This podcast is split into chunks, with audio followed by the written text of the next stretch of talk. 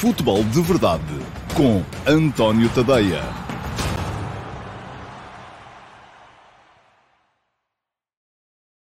Então, olá, muito bom dia a todos e sejam bem-vindos à edição de quarta-feira, dia 11 de agosto de 2021 do Futebol de Verdade, uma edição uh, que vai arrancar com a conferência de imprensa fresquinha de uh, Leo Messi, uh, ou agora deverá dizer-se Leo Messi, eh, porque foi para a França, e uh, Nasser El Khelaifi, o um, ehm, todo-poderoso presidente do Paris Saint-Germain, o clube que conseguiu um, ehm, essa proeza notável que uh, nem no Football Manager ou no FIFA em modo de carreira nós conseguimos, que é juntar no mesma equipa, no mesmo plantel, Messi, Neymar e Mbappé. Isto já para não falar de todos os outros, eu daqui a bocado já vou perder aqui um bocadinho a tentar fazer de Maurício Pochettino e uh, tentar arranjar aqui um 11 para o Paris Saint-Germain não vai ser coisa fácil. É verdade que há muita competição, mas os jogos do campeonato francês, a não ser que o PSG consiga estragar tudo como estragou na época passada, por exemplo, um, deverão ser eh, formalidades uh, para que a equipa possa concentrar-se naquele que é o seu verdadeiro grande objetivo, que é a conquista da uh, Liga dos Campeões. Diz-me João Correia que há grandes filas em Paris para comprar camisolas. Será que Messi vai acabar por sair barato? Eu acho que estas coisas têm sempre, enfim, barato não é, não é? barato nunca será. Agora, é claro que uh, estes golpes têm sempre a devida correspondência um, nos efeitos de marketing e uh, antevendo-se desde já a saída deste túnel escuro uh, que tem sido a, pandemia uh, e o crescimento das receitas de merchandising, uh, uma contratação capaz de causar euforia como é esta do Leo Messi pelo Paris Saint-Germain pode sempre ser um, um, grande, um grande golpe. Bom, eu já escrevi hoje de manhã um... o Mário de Oliveira diz-me que não faça com o Pochettino, que ainda me sei melhor do que ele. Enfim, o Pochettino não é daqueles... Ele foi, o homem foi despedido do Tottenham há, há um ano e picos, não é? Portanto, uh, do Tottenham, que enfim, que agora tem lá o nosso Nuno Espírito Santo e já por lá teve o José Mourinho. Um, mas uh, uh, não é propriamente de, dos treinadores que eu mais, uh, que eu melhor classifico no, no futebol europeu neste momento, mas ainda assim eu acho que com estes jogadores bastará quase só não complicar muito e, e sobretudo, fazer uma gestão de egos que vai ser o aspecto fundamental de, para que o Paris Saint-Germain funcione. e já há notícias a esse respeito que Neymar estava radiante nas redes sociais com a chegada de, ehm, de Messi, enquanto que um, ehm, do outro lado Mbappé uh, tinha mantido o silêncio. Mas Mbappé é um processo à parte, eu também posso falar um bocadinho sobre ele daqui a bocado. Estava a dizer, hoje de manhã escrevi sobre o tema Leo Messi para me centrar sobretudo numa questão, que é aquela que me faz muita confusão, é como é que o Paris Saint-Germain consegue uh, ficar dentro das regras um, do, do fair play financeiro e, e com, com estas contratações, não é? Enfim, aquilo que já vimos é que, por exemplo, Uh, o Barça não pôde renovar com Messi, não se coloca sequer em questão se ia conseguir arranjar o dinheiro ou não, provavelmente não conseguia, provavelmente o Barcelona a continuar no caminho que já lhe dura desde há algum tempo, uh, seria, seria um, alvo de insolvência mais cedo ou mais tarde, chegaria à falência mais cedo ou mais tarde. No caso do Paris Saint-Germain, essa questão não se coloca porque o, uh, os bolsos do, do, do, Estado do Qatar não têm fundo, aquilo sai de lá dinheiro, sai em milhões, assim é uma, parece ser uma máquina de imprimir dinheiro e, portanto, e a grande aposta do Estado do Qatar, não só numa, numa, numa operação de relações públicas internacionais. Uh, houve alturas em que se dizia que era para lavar as mãos de uma suposta ligação ao terrorismo e ao Estado Islâmico. Parece que isso neste momento já está um bocadinho mais posto de, de parte, mas, no entanto, aí não se coloca a questão do dinheiro. O dinheiro aparece, aparece sempre. Portanto, falência não haverá. Agora, pode haver, é outra questão, que é o Paris Saint-Germain não cumprir as regras internacionais. E o equipa que há tempos falava na necessidade do PSG fazer 180 milhões de euros em vendas para poder uh, uh, manter-se dentro dos limites do fair play financeiro. Isso não vai acontecer. A não ser que o PSG venda Mbappé já este ano. Agora, ao que parece, o Vasco Batista continua a incorrer num erro. Vasco, desculpe que lhe diga. Está-me a dizer estes encaixes a custo zero, Messi, Sérgio Ramos, Donnarumma, eu juntar-lhe ainda mais o Wijnaldum, que também entrou a custo zero. Como é que isto fere o fair play financeiro? Fere de uma forma muito simples, são os salários. o Barcelona também ia contratar o Messi a custo zero ia renovar contrato, não é? Não, não havia ali nenhuma. No entanto, não pôde assinar com ele. Porquê? Porque uh, já tinha uma massa salarial demasiado elevada para aquilo que eram os seus. Uh, os seus uh, rendimentos, para aquilo que é a sua receita. Diz-me o Paulo Lomba Neves que o Paris Saint-Germain e o City nunca estão dentro das regras do fair play financeiro. Os fecheiros do Rui Pinto comprovam. Um, bom, eu, aquilo mas já lá vou. Já vou falar da legalidade uh, contra, eventualmente, a moralidade das coisas, porque é isso que está aqui em causa. Ora, hoje de manhã, uh, mas eu ia dizer ainda antes disso que a questão do, do, do, O dinheiro vai sempre aparecer. A questão aqui é de saber se entra dentro das regras ou não. Hoje de manhã, na conferência de imprensa, Nasser El uh, Khelaifi um, diz-me o Reaction, que basta ao dono do PSG criar uma empresa fictícia e financiar o clube através de um patrocínio, se isto é justo. Ele não precisa de criar, ela já existe, não é? A, a, a dona do Paris Saint-Germain é também a, a, dona da Al Jazeera, por exemplo. É? Portanto, e é, é, é a dona da Bein Sports. Um, é, o Estado do Qatar financia tudo o que é Paris Saint-Germain através de patrocínios e bastará então inflacionar estes patrocínios e por isso mesmo, hoje de manhã, o Nasser El Khelaifi, na apresentação de Leo Messi, uh, veio dizer que uh, tinha a equipa de advogados a trabalhar para que o Paris Saint-Germain, uh, porque garantia que o PSG ia estar dentro das regras. Ora, isto para mim é a subversão total, porque vamos lá ver. Eu não tenho dúvidas nenhumas que no fim vai-se fazer as contas e o PSG está dentro das regras. O que me leva também a outra questão. O Messi não ficou no Barça, por, não foi porque o Barça não tivesse advogados, foi porque não conseguiu ter as tais os tais, uh, uh, as tais receitas inflacionadas ou artificialmente inflacionadas ou injetadas com hormonas ou como quiserem para poder manter o jogador.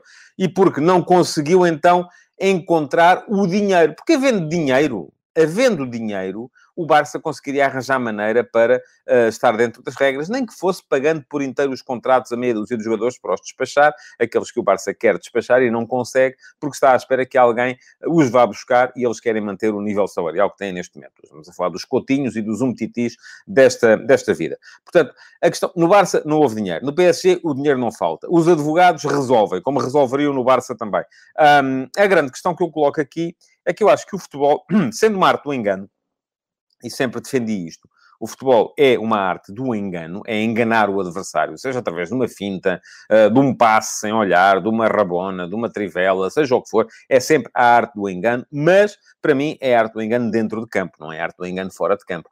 Encontrar artifícios para enganar fora de campo, para tornar legal uma situação que em, em condições normais seria ilegal, para mim está errado. E, sobretudo, não é moral. Agora, a moralidade, enfim, cada um tem a sua, não é? E não temos todos que ter a mesma. Se calhar a vossa é diferente da minha. Uh, se calhar para vocês há coisas que a mim não me escandalizam que a vocês vos escandalizam. Pronto, isso aí uh, temos que... Por isso é que há leis. Por isso é que as leis têm que ser cumpridas e o Paris Saint-Germain aparentemente vai cumprir as leis. Agora, há uma outra questão uh, para, se, para nos colocarmos do lado contrário, que é, mas e já houve alguém que me levantou essa lebre. Eu já tinha levantado no texto de hoje de manhã, no último passo de hoje de manhã, uh, naquele que eu acho que é o sentido correto. Hoje em dia, como as pessoas cada vez mais veem o mundo em termos duais, uh, de forma manicaísta, que é o bom ou o mau, o preto ou o branco, o Messi ou o Ronaldo, já houve muita gente a levantar-se e dizer ah, mas ninguém, agora estão a protestar com o Messi no Paris Saint-Germain, mas ninguém protestou quando o Ronaldo foi para o Barcelona. Certo. Uh, isso para mim, enfim, o, o, uh, quando o Ronaldo foi para a Juventus, perdão, uh, para mim nunca, a questão nunca se colocou, apesar da Juventus dominar, e por acaso até perdeu este campeonato, mas dominar internamente, como o Bayern domina na Alemanha e vai buscar o, o treinador e, o, e, e, os melhores jogadores ao Leipzig, que é o seu e antes disso ao Dortmund, uh, como o City está a criar condições para dominar a Inglaterra. Isto para mim só são sinais num sentido, que é o sentido de, que eu já defendo há algum tempo, em que digo que a competição é continental, é europeia, não é nacional, porque cada vez mais vamos ter gigantes dentro dos países que não, onde não há grande competição. A competição será feita a nível internacional e mais vale assumir isso rapidamente e criar uma Liga Europeia do que estarmos aqui todos a enganar-nos, a fingir que temos campeonatos nacionais, quando não temos. Bom, uh, mas uh, uh, a questão para mim não se coloca aí. Não se coloca Juventus, porque a Juventus não juntou, como alguém me dizia aqui há bocado, três dos cinco jogadores de top mundial no, no, no seu plantel. Não. O Juventus tinha Ronaldo, não é? E depois olha-se para o resto do plantel e, enfim, aquilo, enfim, estava lá o Dybala, certo? Estava lá uh, quem mais? Sei lá, o Morata? Não, pronto, tudo bem. Uh, estavam os centrais, o, o Bonucci e o Chiellini, ok. Uh, mas não me parece que fosse uma equipa que tivesse três dos cinco melhores jogadores do mundo, como acontece neste momento com o Paris Saint-Germain.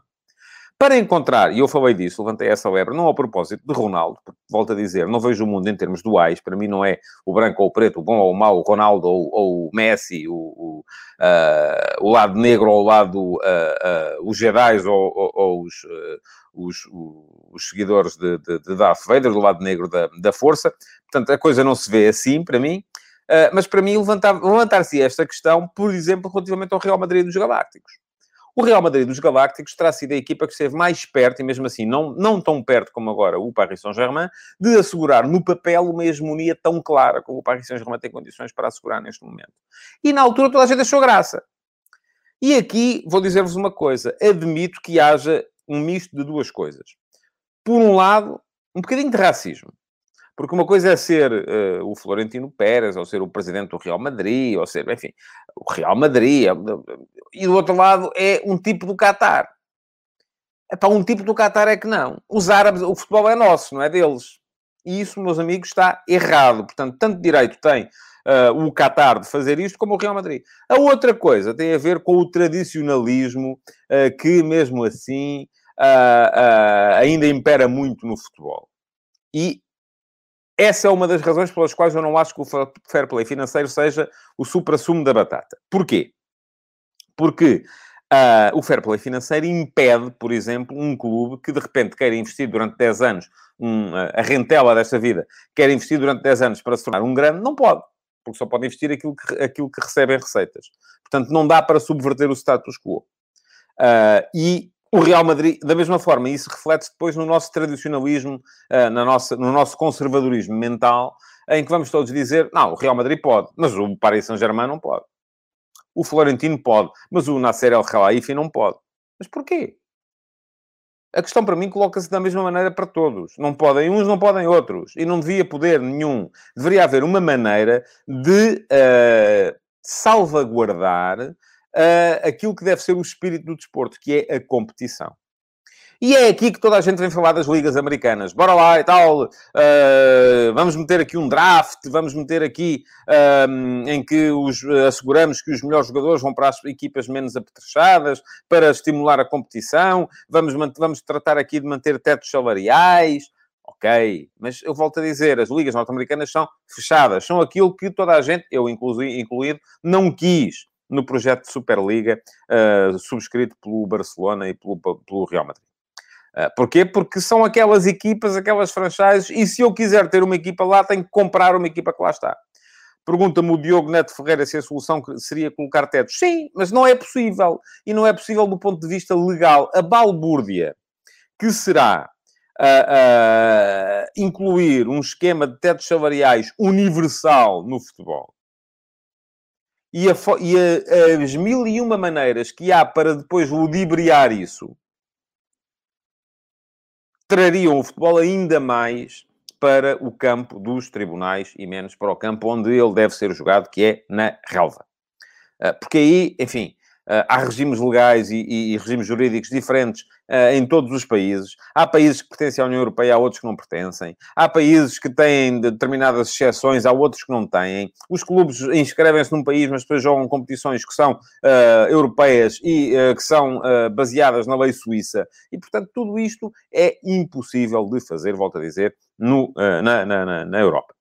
Portanto, meus amigos, lamento dizer-vos, eu acho que esta é uma questão, e não sendo especialista na matéria legal, é uma questão que não tem solução a não ser caminhar para a frente.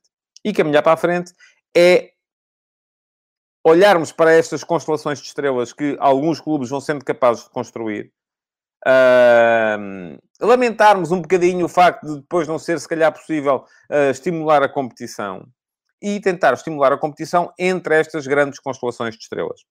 O Marco Pinto insiste, tetos salariais ou limite de gastos anuais, só assim, enquanto o fair play financeiro estiver indexado às receitas, os sítios e os PSGs vão continuar a fazer o que querem. Mas, ó Marco, então agora deixa-me perguntar-lhe, por que razão é que um clube da Premier League, que é capaz de gastar este mundo e o outro, uh, não há de gastar, quem vai perder são os jogadores, os treinadores, por aí afora, um, ou há de ter de gastar o mesmo que um clube de Chipre? Não é? Não é possível isso. Porque, de facto, eu, se recebo uh, ah, 50 mil euros por mês, posso ir jantar fora todos os dias, mas se recebo mil euros por mês, não posso. E agora vamos fazer aqui uma lei a dizer que as pessoas só podem ir jantar fora uma vez por semana? Porque ah, os que recebem mil euros por mês, se calhar nem isso conseguem, e os que recebem 50 mil conseguem ir todos os dias e aos restaurantes mais caros? O que é que vamos fazer? Vamos normalizar as... Enfim, tudo isto é, é o mundo, não é o futebol. O que estamos aqui a discutir é uma visão do mundo. Pergunta ao Pedro Madureira se a FIFA não pode fazer nada em relação à colocação de tetos salariais. Pedro, volto a dizer, eu não sou especialista em termos jurídicos, mas acho que não. Porque a FIFA, uh, nem a FIFA, nem a UEFA, nem seja quem for, uh, uh, o Zé Gaspar diz-me que os clubes deviam ter um número de jogadores da formação a jogar no 11. Mas repare, isso é a limitação do direito ao trabalho. Isso foi contrariado logo à partida na sentença Bosman.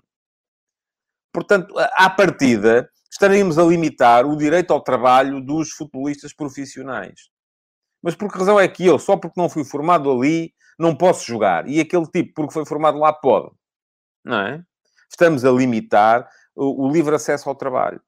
Uh, e, portanto, tudo isto é um imbróglio jurídico que não tem... Não, eu não vejo saída a não ser andar para a frente. Diz o Cláudio Mafra, a Fórmula 1 tentou introduzir um cost cap e neste momento está em vigor e parece que é para durar. Obviamente que o Mundial de Fórmula 1 é parecido com a Superliga. Lá está, Cláudio, está a dar-me razão. Isto só é possível quando uh, criarmos uma liga, e atenção, eu não sou favorável a isso, eu sou a favor de uma liga europeia, mas não sou a favor de uma Superliga fechada, mas quando criarmos uma liga em que os clubes acedem por franchise e em que se submetem à governança dessa liga e a partir daí jogam essa liga e não jogam mais coisa nenhuma, porque depois acabam por ter problemas. Um, o Pedro Madureira diz que quando fechar a torneira do petróleo os clubes fecham. Não sei, vamos ver. Depois é uma questão de se arranjarem outros, outros financiadores. Bom, olhamos para o 11 possível de do Paris Saint-Germain. O Luís Cunha diz que são sempre 11 contra 11. Neymar e Messi já jogaram juntos, não ganharam 100% dos jogos. Ó, Luís, e também não vão ganhar agora. Nem mesmo com a ajuda do Mbappé. Bom, uh, temos Donnarumma na baliza, com Keylor Navas como alternativa. Os laterais, ainda assim, são a coisinha mais fraca que ali aparece. Eu acho que vai ser a Hakimi à direita, Bernat à esquerda. Bom, quando estamos a falar da coisinha mais fraca, o Ashraf Hakimi terá sido provavelmente o melhor lateral do futebol europeu na época passada. Uh, pronto, sobra o Bernat, do outro lado. Marquinhos e Sérgio Ramos como centrais, com uh, Kim Pembe como uh, alternativa.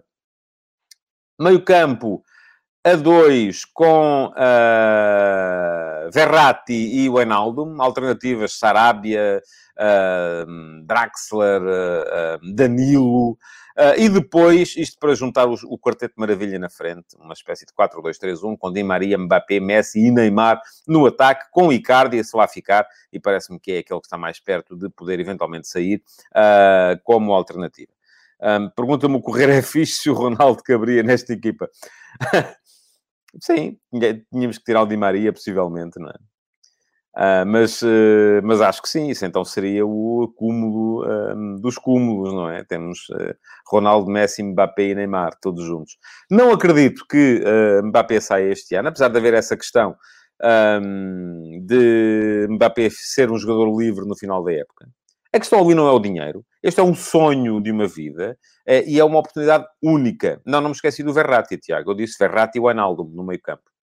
Meio campo com Verratti e Wijnaldum, com Sarabia, Draxler e Danilo como alternativas. Um, o Ivo Ovi diz que o Messi tem que provar que está em forma para ser titular. Claro, como todos eles. Uh, e, e, portanto, uh, acho que, uh, mesmo que corra o risco Paredes, pergunta-me o Apple Beats, Paredes no banco. A não ser, a não ser que queiramos tirar daqui alguém, não é? Não me parece que Paredes, de repente, tire Verratti, tire o Ainaldo, tire Di Maria, ou tiro o trio maravilha, Messi, Mbappé e Neymar. Agora, isto vai ser num jogo um, outro jogo outro, enfim, há, há muitos jogos, uh, vai haver lesões, vai haver a necessidade de fazer rotação, não vai, não vai jogar estes 11 nos jogos todos. Uh, este, é o, este é o 11 em que eu aposto, o Emanuel uh, Medeiros juntava o Kanté, o De Bruyne e o Lewandowski. sim, já agora, porque não, não é? Já agora podia ser também. Bom, uh, vamos avançar. Uh, ia dizer que o Pedro Pimentel diz que nem no FIFA conseguiu isto sem Aldrabar, e é normal que não consiga, porque não é, não é fácil conseguir juntar estas estrelas todas. Uh, eu acho que tudo quando seja uh, menos do que ganhar a Liga dos Campeões, a Liga Francesa, enfim, tudo aqui, todas as provas em que vão envolver-se será, terá de ser considerado um fracasso para esta equipa do Paris Saint-Germain. Mas pode acontecer. Atenção, não vou dizer que já ganharam tudo. Vamos falar de ontem e dos jogos de ontem. O Benfica, enfim, e remeti a questão, o jogo do Benfica para segundo plano, porque já estava tudo praticamente decidido. O, o Pedro Santos pergunta-me uh, se dois homens serão suficientes para equilibrar o, o meio-campo. Ó oh, oh, Pedro, se eles tiverem sempre a bola, não precisam de equilibrar coisa nenhuma, não é? Portanto, um, eu creio que vai ser assim que vai começar. Mas, enfim, também pode acontecer o contrário e entrar ali o Draxler ou, ou, ou, ou Paredes uh, e Di Maria de facto sentar, não é? É possível que sim. Ou então adaptar-se Di Maria ao lateral esquerdo, seria um, uma manobra a Jorge Jesus. Fazendo a ponte para Jorge Jesus, o Benfica ontem voltou a ganhar ao Spartak Moscou, ganhou por 2 a 0. Um, repetiu o resultado da primeira mão. Uh, mas foi um jogo diferente. Foi um jogo diferente a começar logo pela atitude e pela estratégia adotada pelo Spartak. O Spartak, depois do choque com a realidade, que foi o jogo da primeira mão, em que perdeu por 2-0, mas podia ter perdido por muito mais.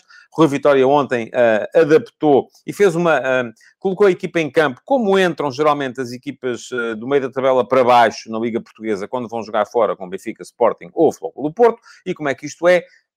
Linha de 4 atrás, mas em momento defensivo, os laterais vêm a fechar mais por dentro para que os centrais também venham mais para dentro e os médios ala, ou extremos, uh, acabam por uh, fechar atrás como laterais. Portanto, no fundo, era um 4-4-2 que no momento defensivo passava para um 5-3-2, porque geralmente a bola entrava, o, o, lateral, o médio ala do lado em que a bola entrava, baixava para o lateral, o outro não, o outro mantinha-se.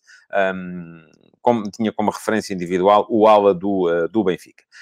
Não me parece, enfim, consigo perceber o racional da, da, da, do, do Rui Vitória, porque tem uma equipa muito pior do que a do Benfica. E a única forma que ele tinha de eventualmente sonhar com a, a, a possibilidade de discutir a eliminatória era manter o zero por tempo suficiente até conseguir meter um contra-ataque, chegar lá e fazer um gol. Às vezes os pequenos, quando vão jogar com os grandes em Portugal, também conseguem bons resultados. Agora, o que faltou foi a tal agilização da saída para o contra-ataque, e aí o Paris, o, perdão, o Paris Saint-Germain está...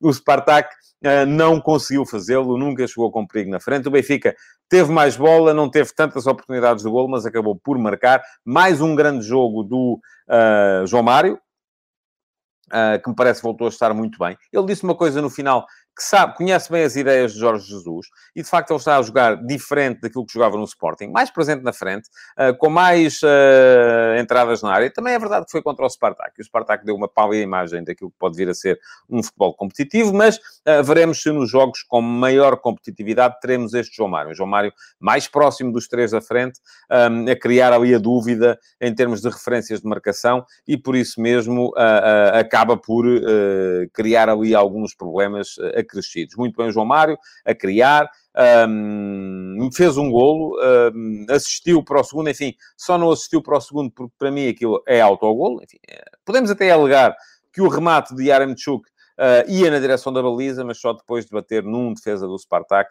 é que foi bater noutro defesa do Spartak e aí sim um, foi na direção da, da, da, baliza. Eu consideraria autogol, uh, mas, uh, e não sendo autogol, então é um gol e uma assistência para, para, o, para o João Mário. Um, vitória, portanto, fácil, sem espinhas, do Benfica. a permitir, e podia até ter permitido, inclusive, mais alguma gestão do plantel por parte do, do treinador. Jorge Jesus apareceu com um 11 muito parecido um, daquele que tinha jogado a primeira, a, primeira, a primeira mão, um 11 que está muito próximo, do meu ponto de vista, daquilo que vai ser o seu 11 de, de gala desta época, poderá mudar eventualmente nos três da frente, acredito que aí sim pode mudar alguma coisa, mas de resto, os três de trás e os quatro do meio, em princípio, serão predominantemente estes.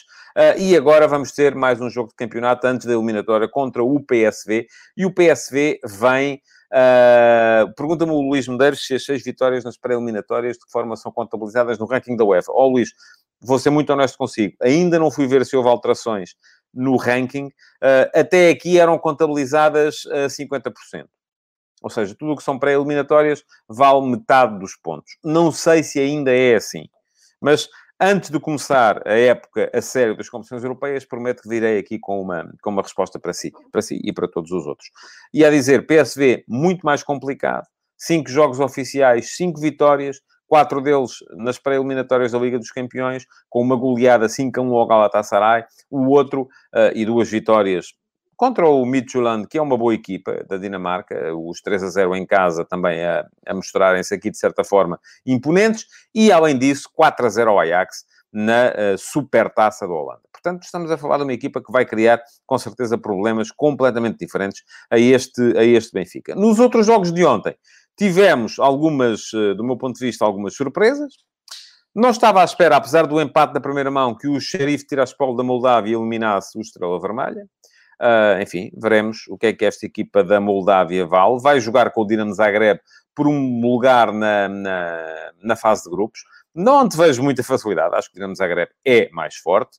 Um, não esperava também que o Ferencváros uh, eliminasse o Slavia de Praga, apesar dos 2 a 0 da primeira mão, que já foram eles sim surpreendentes. Ontem o Slavia de Praga ganhou, uh, ainda a pagar um bocadinho, se calhar, a fatura da presença de muitos dos seus jogadores na seleção da República Checa que esteve no Campeonato da Europa. O uh, Ferencváros vai jogar com o Young Boys da Suíça e daqui sairá com certeza uma das equipas mais fracas da fase de grupos da Liga dos Campeões, uh, da mesma forma que não esperava que o Ludo Goretz, apesar do empate na primeira, na primeira mão, na Grécia, conseguisse levar a melhor sobre o Olympiacos. O Olympiacos de Pedro Martins foi uma das primeiras vítimas da abolição da regra dos golos fora, porque Uh, empatou 1 a 1 em casa, 2 a 2 fora e teve que ir a penaltis. Nos penaltis acabou por ser uh, eliminado. De resto, normalidade uh, na forma como seguiram em frente o Young Boys da Suíça, o Dinamo Zagreb da Croácia contra o Cluj e o Legia Varsóvia e também o PSV, disse já falei, o Mónaco que ganhou os dois jogos contra o Sparta de Praga da República Checa e o Benfica ganhou os dois jogos contra o Spartak da Rússia.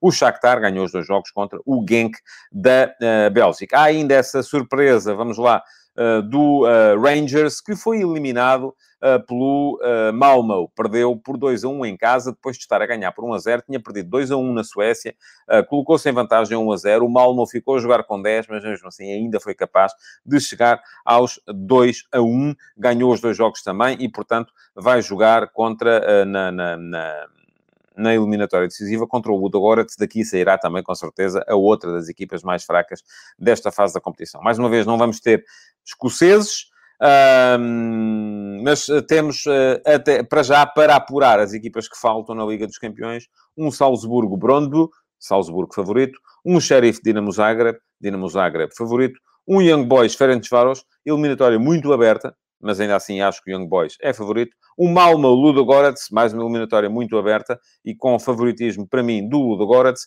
E ainda um Mónaco Shakhtar. Uh, muito complicada esta, esta eliminatória. São duas equipas de Champions, tal como são duas equipas de Champions, o Benfica e o PSV.